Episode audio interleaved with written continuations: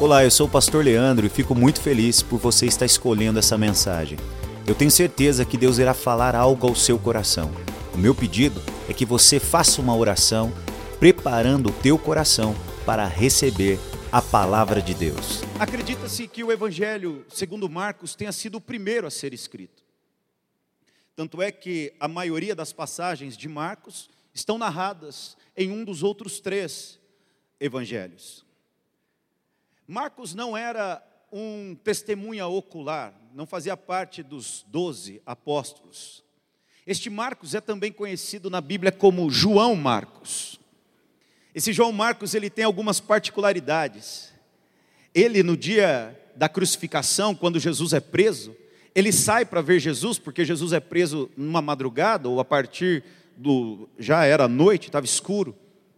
Naquela época não existia energia elétrica. E João Marcos está indo ver envolto a um lençol. E diz a Bíblia que as pessoas tentam agarrá-lo e ele se solta, se desprende e ele só estava com o lençol. E o lençol fica na mão do povo e ele sai nu. Registro que está apenas em Marcos. Este João Marcos é o mesmo que Paulo e Barnabé tem uma discussão. Esse João Marcos era primo de Barnabé. E este João Marcos também é citado por Pedro. Aliás, tem uma outra, um outro fator importante. Paulo e Barnabé se dividem por conta de uma briga por causa de João Marcos, de uma discussão por causa de João Marcos. E depois, na última carta do apóstolo Paulo a Timóteo, ele pede que Timóteo chame João Marcos, porque ele ainda é útil, numa expressão de reconciliação, possivelmente entre Paulo e João Marcos, o escritor deste evangelho. E ele também é citado em uma das cartas de Pedro, na primeira carta de Pedro. E é por isso que ele escreve este evangelho, porque ele é o filho na fé, segundo o próprio apóstolo Pedro, de Pedro, que havia algum vínculo muito importante com João Marcos, porque é na casa de João Marcos que a igreja está reunida, orando por Pedro, que havia sido preso e que estava sendo preparado para se tornar mártir, assim como Tiago. Lembram-se do episódio de que Pedro está na prisão, o anjo vem, o acorda, toca ele, cai as correntes, ele sai correndo, bate na porta, a, a moça, a jovem vai lá, abre a porta, fala, é a Pedro, fecha a porta e volta, fala, gente, Pedro, ou o fantasma dele está ali. É na casa de João Marcos. João Marcos é filha de Maria. E é possivelmente, ou muito provável, que é Pedro quem cita, quem orienta João Marcos a escrever. E, eles têm, e esse evangelho tem algumas particularidades. Aparece muito a palavra imediatamente, porque Pedro tem essa característica de ser enérgico. E eu escolhi, então, um dos versículos aqui para compartilhar com os irmãos, falando da ressurreição. E escolhi porque tem um detalhe aqui nos versículos que iremos ler que faz a diferença com relação aos outros evangelhos. Vamos abrir a palavra de Deus em Marcos capítulo 16, a partir do verso 5, vamos ler a poderosa palavra de Deus. Evangelho segundo Marcos capítulo 16, vamos ler do verso 5 em diante. Vamos juntos aprender um pouquinho aí sobre isso. O evangelho sinótico às vezes é muito criticado por quem não é crente ou pessoas que têm a função de criticar apenas a Bíblia por conta, muitas vezes, de se falar uma coisa e, e, por exemplo, Marcos fala aqui das mulheres, num outro evangelho fala apenas de Maria Madalena. E isso se discute, falando que a Bíblia é inerrante. Por isso, essa questão do sinótico. Se eu pedisse agora para que todos olhassem para mim e pedisse para você, fale o que você está vendo para quem está perto de você, o que você falaria? Fala para a pessoa. O que, que você vê? O que, que você está vendo? Quem falou a mesma coisa com a pessoa que está do lado? Alguém teve a mesma percepção, usou a mesma palavra? Somos mais de dezenas. Você está vendo a mesma coisa que a pessoa que está do teu lado? Sim ou não? Você inventou alguma coisa agora? Você falou apenas aquilo que você viu? Sim ou não? Isso é estar na mesma visão. E por conta disso, muitas vezes querem é, denegrir a palavra de Deus. A palavra de Deus é a palavra de Deus, inerrante. Ela é viva, eficaz. E muitas vezes o detalhe que você viu, o outro não viu. Agora, por causa disso, é mentira? Quem entendeu, diga amém. Entendeu? Então vamos juntos, versículo 5. Assim diz a palavra de Deus. Por favor, que a tela de cinema abra no, da tua frente agora e que você comece a imaginar a cena. Ao entrarem no túmulo, viram um jovem vestido de branco sentado do lado direito. Ficaram assustadas, mulheres.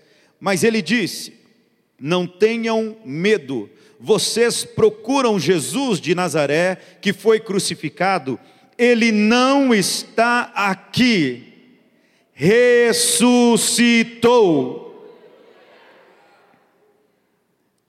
Gente, tem que ser, isso aí você faz barulho para o fim da novela dramático que deu certo, para o fim do filme que deu certo.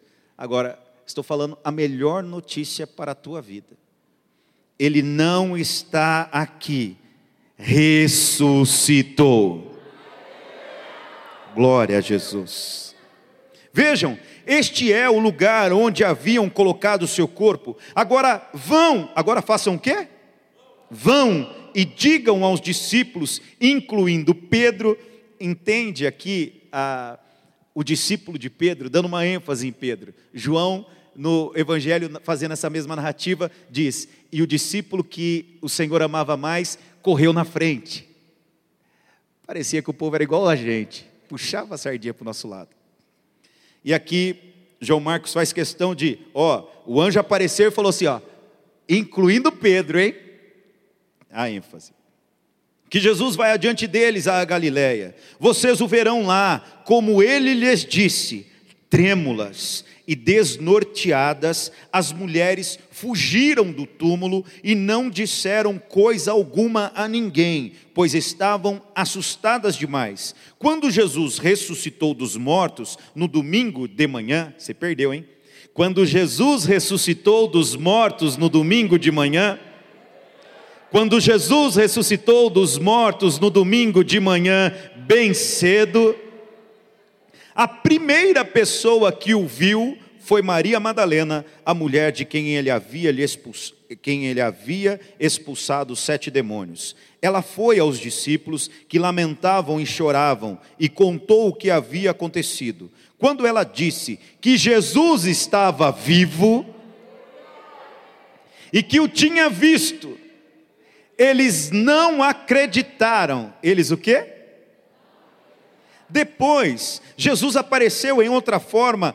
Depois, Jesus apareceu em outra forma a dois de seus seguidores enquanto iam de Jerusalém para o campo.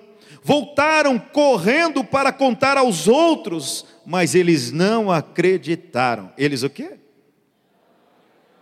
Mais tarde, enquanto os onze discípulos comiam, Jesus lhes apareceu ele os repreendeu sua, por sua incredulidade obstinada, pois se recusaram a crer naqueles que o tinham visto depois de sua ressurreição. Bendita é a tua palavra e ela é poderosa para transformar as nossas vidas nesta noite, Senhor. Uma verdade Poderosa é o tema da mensagem de hoje. Uma verdade o quê? Poderosa. Ao longo do tempo, tentaram dizer que isso que acabamos de ler, que esta verdade, que o fato de estarmos reunidos aqui, estávamos ou poderíamos estar reunidos diante de uma farsa. A Bíblia relata que imediatamente soldados receberam dinheiro, foram subornados para dizer que os discípulos haviam roubado o corpo de Jesus. Entre tantas verdades em torno da ressurreição, uma das mais impactantes é além do sobrenatural, é a forma que Deus escolhe, uma forma improvável. Todos os elementos contrários, todos os elementos frágeis.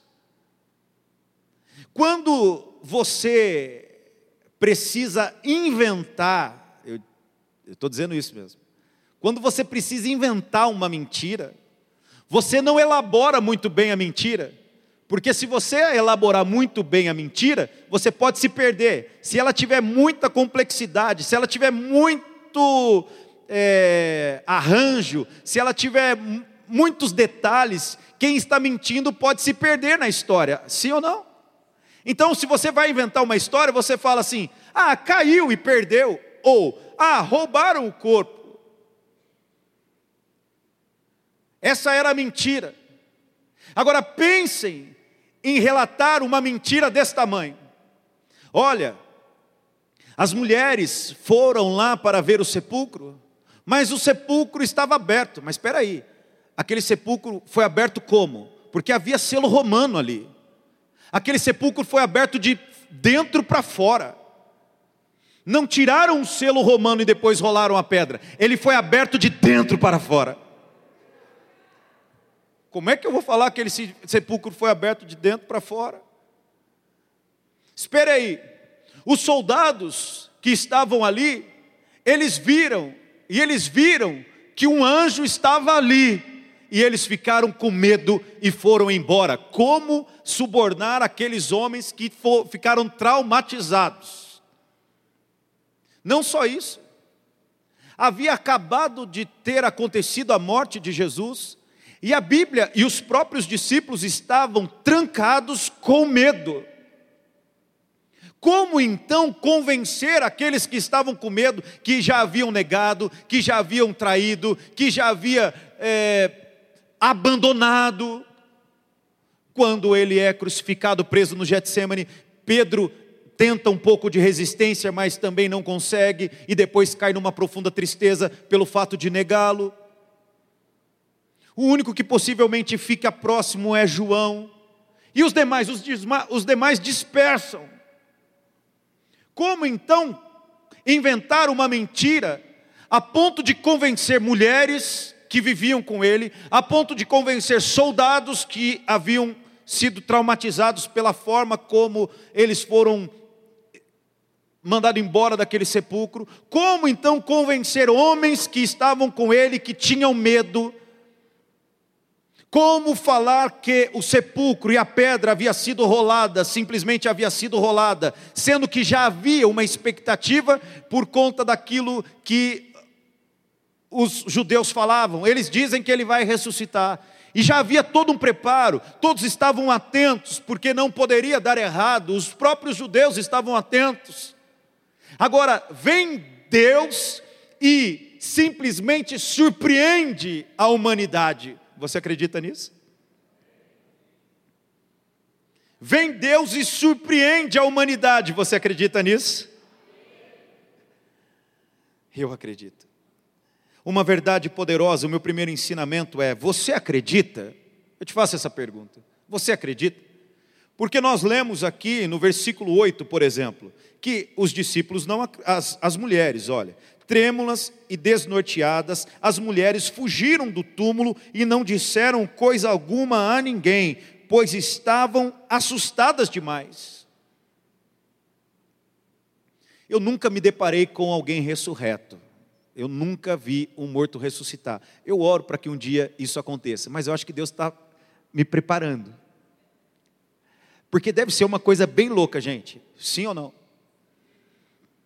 Eu já fui para um cemitério e estava ali, eu criança, e ali perto de uma cova, uma cova vertical, assim grande, e de repente saiu um camarada de lá de dentro. Eu quase entrei na cova e fiquei no lugar do morto. Imagine a cena. Porque é totalmente oposto, é morte contra a vida. As mulheres haviam elas estavam preparadas para chorar, para embalsamar, para perfumar o corpo de Cristo. Elas chegam e o sepulcro está aberto. Elas estavam temendo que alguém tivesse feito algum tipo de maldade, de roubar o corpo de Cristo para poder falar, olha, os discípulos, e para acabar com os discípulos e para acabar com a vida delas. Elas ficam então desnorteadas, elas ficam então sem chão e elas saem depois de ter uma conversa espantosa com o anjo, só que elas não viram. E elas ficam então nesta interrogação: você acredita ou não acredita que ele ressuscitou? No versículo 10 também nós temos essa observação. Ela foi aos discípulos que lamentavam, os discípulos lamentavam e choravam, e contou o que havia acontecido. Eles também não acreditavam, era muito difícil entender racionalmente que Jesus havia ressuscitado. Era incompreensível. Agora, parece que é uma característica de Deus pegar tudo aquilo que é frágil, pegar tudo aquilo que é loucura para este mundo e fazer daquilo, e fazer daquilo uma verdade poderosa. Porque ninguém seria capaz de manter uma mentira desse tamanho. Está entendendo? Ninguém seria capaz de manter uma mentira desse tamanho. As mulheres estavam em luto, os homens estavam em luto, o sentimento era de perda, mas algo veio sobre eles uma verdade poderosa repousou neles, uma verdade poderosa entrou neles, uma verdade poderosa passou a ser a notícia deles, uma verdade poderosa passou a trocar o choro por alegria, porque é verdade, ele ressuscitou. E agora elas começavam a ter experiência, e eles começavam a ter experiência. Quem está entendendo, diga aleluia. E a minha pergunta a você é: você acredita? Você acredita? Sabe por quê, irmão? Sinceramente, eu vejo hoje, muitas vezes nós vivendo exatamente somente a sexta-feira, somente o dia da morte. O quão verdade é na nossa cabeça, na nossa fé, que Jesus Cristo ressuscitou. Porque se ele ressuscitou, isso significa que eu também ressuscitarei. Se ele ressuscitou, isso significa que ele é fiel e que cumpriu com a sua palavra. Se ele ressuscitou, isso também significa que ele subiu ao céu para preparar morada para mim. E se ele subiu ao céu para preparar morada para mim, isso também significa que ele vai voltar. E ele diz que eu receberei um corpo incorruptível e que eu deixarei esse corpo, eu vencerei a morte, o meu último inimigo, porque ele ressuscitou primeiro, ele é a primícia, ele é o primeiro e eu também ressuscitarei. Opa! Você acredita nisso? Você acredita nisso? Porque se acreditamos nisso, o nosso comportamento precisa ser diferente daqueles que viviam um Cristo ainda morto, perdedor. Enquanto Jesus não havia ainda ressuscitado, Pedro tinha a capacidade de negá-lo. Enquanto Jesus não havia ainda ressuscitado, os, os soldados haviam, tinham capacidade de crucificá-lo. Enquanto Jesus não havia ainda vencido a morte, os soldados haviam, tinham capacidade, capacidade de zombarem dele. Enquanto Jesus ainda não havia ressuscitado, Paulo saía perseguindo os cristãos, pedindo cartas para matar os cristãos. Enquanto Jesus ainda não havia ressuscitado, as mulheres choravam, estavam trêmulas, nervosas e desnorteadas. Mas a partir do momento que a verdade poderosa entra na vida destes, a partir do momento que a verdade poderosa entra na vida deles, Pedro não mais nega o Senhor. Pedro agora é capaz de confessá-lo publicamente e capaz de enfrentar até a morte, porque quem entende o poder da verdade, quem entende que Jesus ressuscitou, quem entende a verdade poderosa, ele é capaz de viver por Jesus. Porque muitas vezes fala morrer por Jesus parece ser mais fácil do que viver por Jesus. Pedro vive por Jesus e vive tão intensamente que é capaz de morrer, inclusive crucificado de ponta cabeça, por não se achar digno. Enquanto essa verdade não brota dentro de seus discípulos, eles estão trancados dentro de suas casas. Enquanto essa verdade não brota no soldado, que ao ver Jesus morrendo, ele disse: Verdadeiramente és o Filho de Deus. Enquanto Jesus não ressuscita, enquanto Jesus Cristo não aparece para Paulo, Paulo se torna um, um animal selvagem, destruindo. Mas um dia este animal selvagem é domado por uma verdade poderosa, e a verdade poderosa é: Saulo, Saulo, por que me persegues?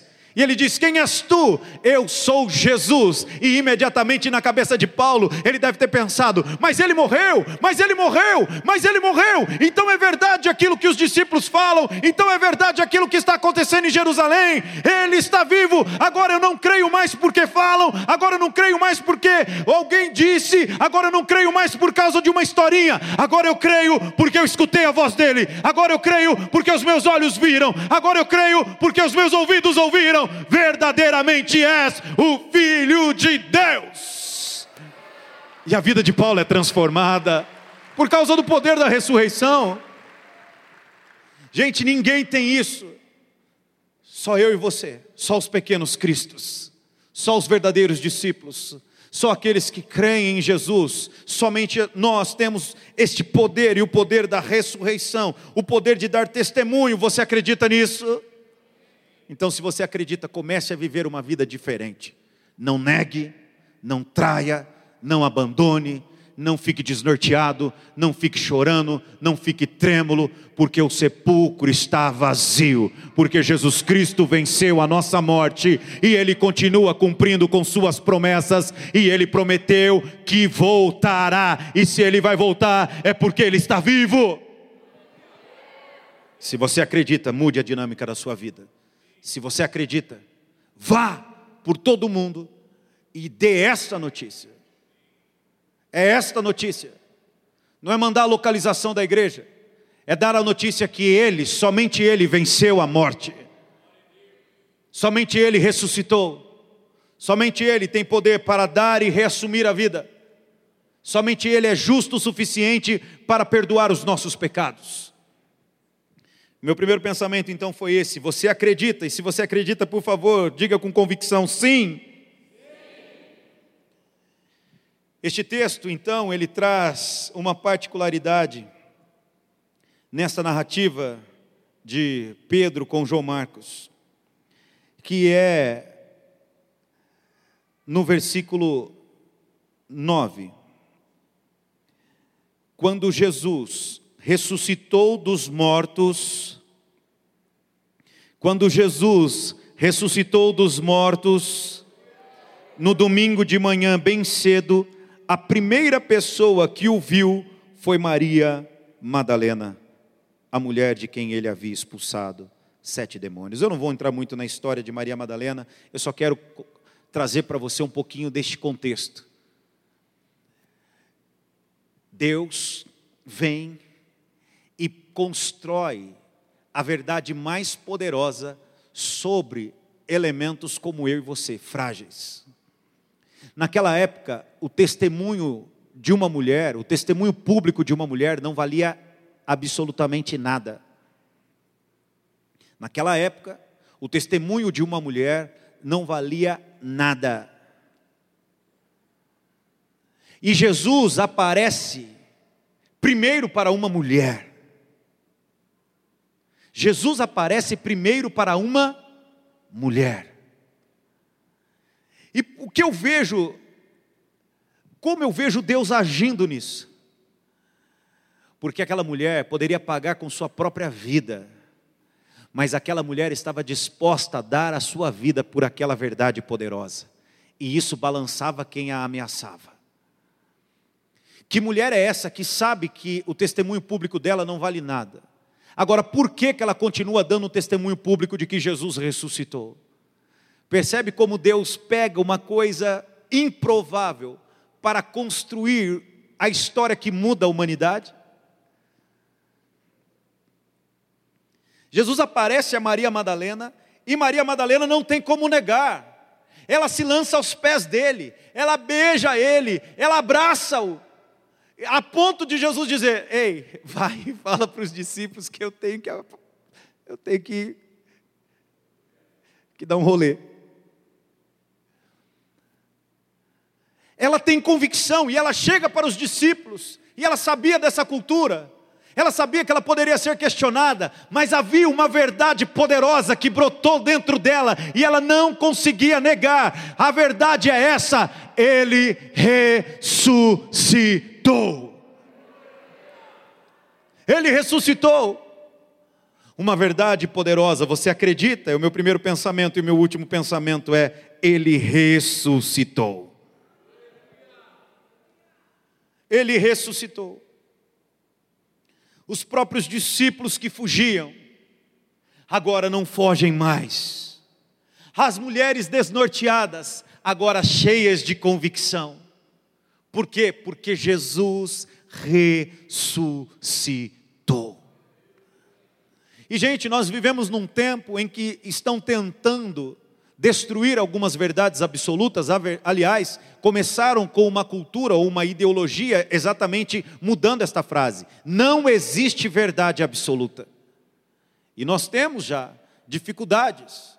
Nós temos, por exemplo, é, a nossa história, Brasil, manchada por conta de pontos que foram tirados da nossa história e que foram afirmados, afirmados e reafirmados de outras formas e por causa disso nós acreditamos, porque tentaram ou estão tentando destruir estas verdades. Quem me entendeu? Vamos numa coisa atual. Hoje estão tentando destruir que menino é menino e menina é menina. Estão falando que é uma questão de comportamento, questão de um monte de coisa. Estão afirmando isso para as crianças, construindo uma verdade sobre as crianças. Estão entendendo? Se se não houver uma ação dos pais, por exemplo, se não houver misericórdia de Deus, o que vai ser deles? Nós estamos falando daquilo que marcou a história da humanidade, dividiu em um tempo antes e depois de Cristo. Quantos conseguem entender? Nós estamos no ano 2022 depois de Cristo. Se isso não fosse verdade, ela já teria morrido, sim ou não, gente? Mas é impossível acabar com uma verdade poderosa, assim como será impossível destruir a identidade de gênero dos nossos filhos, assim como será impossível declarar que homem não é homem, homem é homem, sim, é verdade poderosa, foi Deus quem criou, mulher é mulher, sim, é verdade poderosa, foi Deus quem criou, assim como numa manhã de domingo numa manhã de domingo, ao terceiro dia, ele ressuscitou. Ele visitou Maria Madalena, depois ele visitou os discípulos, os onze, depois ele visitou 500 pessoas, depois ele visitou o apóstolo Paulo, e depois ele continuou visitando, e continuou visitando, e continuou visitando, e continua visitando, e parece que ele está entre nós, porque ele ressuscitou. Verdade poderosa é uma verdade poderosa. Ele ressuscitou. Porque ele ressuscitou, eu posso vencer o meu pecado. Porque ele ressuscitou, eu não consigo negá-lo. Porque ele ressuscitou dentro de mim, brota uma verdade poderosa. E a verdade é essa: Jesus Cristo veio para perdoar os meus pecados, para morrer a minha morte para vencer o meu inimigo e para me dar o direito de viver uma eternidade com Ele. Essa verdade poderosa precisa ser manifesta. E olha o jeito mais frágil do grande Deus manter esta verdade poderosa. Um dia ele aparece para Maria Madalena. Maria Madalena, em outras palavras, não tinha moral nenhuma para declarar que ele ressuscitou. mas ele pega as coisas loucas para tornar sábios. Ele pega aqueles que são vergonha e faz deles motivo de honra neste mundo. E Maria Madalena se torna uma verdadeira discípula de Jesus. Mas que vasinho frágil. Que vasinho frágil. Em um acampamento há dois anos atrás, mais ou menos, eu estava ministrando para os adolescentes quando de repente o Espírito Santo veio e me deu uma frase que marcou o meu ministério e a minha vida. Eu olhava para os adolescentes e via a fragilidade deles. E no meio da pregação ali eu disse a eles, assim, não estava no meu esboço nada, foi coisa do Espírito Santo ali no momento. Eu perguntei a eles: vocês sabem por que Paulo foi enterrado? Vocês sabem por que Pedro foi enterrado? E eu comecei a dizer aquilo e eu nem tinha raciocinado direito. E aí eu continuei dizendo: Vocês sabem por que Billy Graham, o maior evangelista do nosso século, foi enterrado? Porque ao olhar para este mundo eu penso: por que, que Deus não levanta Pedro? Por que, que Deus não levanta Paulo? Por que, que Deus enterrou João Batista? Por que, que Deus enterrou Billy Graham? Por que Deus não deu longa vida a estes homens para continuar transformando vidas? E no meio ali daquela ministração, eu dizia: sabe por que Deus enterrou Paulo? Sabe por que Deus enterrou Pedro? Sabe por que Deus enterrou Billy Graham? Sabe por que Deus enterrou Martim Lutero? Porque Deus continua usando os frágeis para manifestar a verdade poderosa. Deus tem você no ano de 2022 para continuar manifestando a verdade dele, e a verdade dele continua sendo poderosa. Você acredita que ele ressuscitou? Então, por favor, se coloque em pé e faça uma grande festa para ele. Você gostou dessa mensagem? Pois é, ela vem da palavra de Deus. É muito importante termos contato diariamente com a palavra de Deus. Eu convido você a ouvir outras mensagens como esta, mas também não abandonar a sua prática, a sua leitura diária. Deus continue abençoando a sua vida.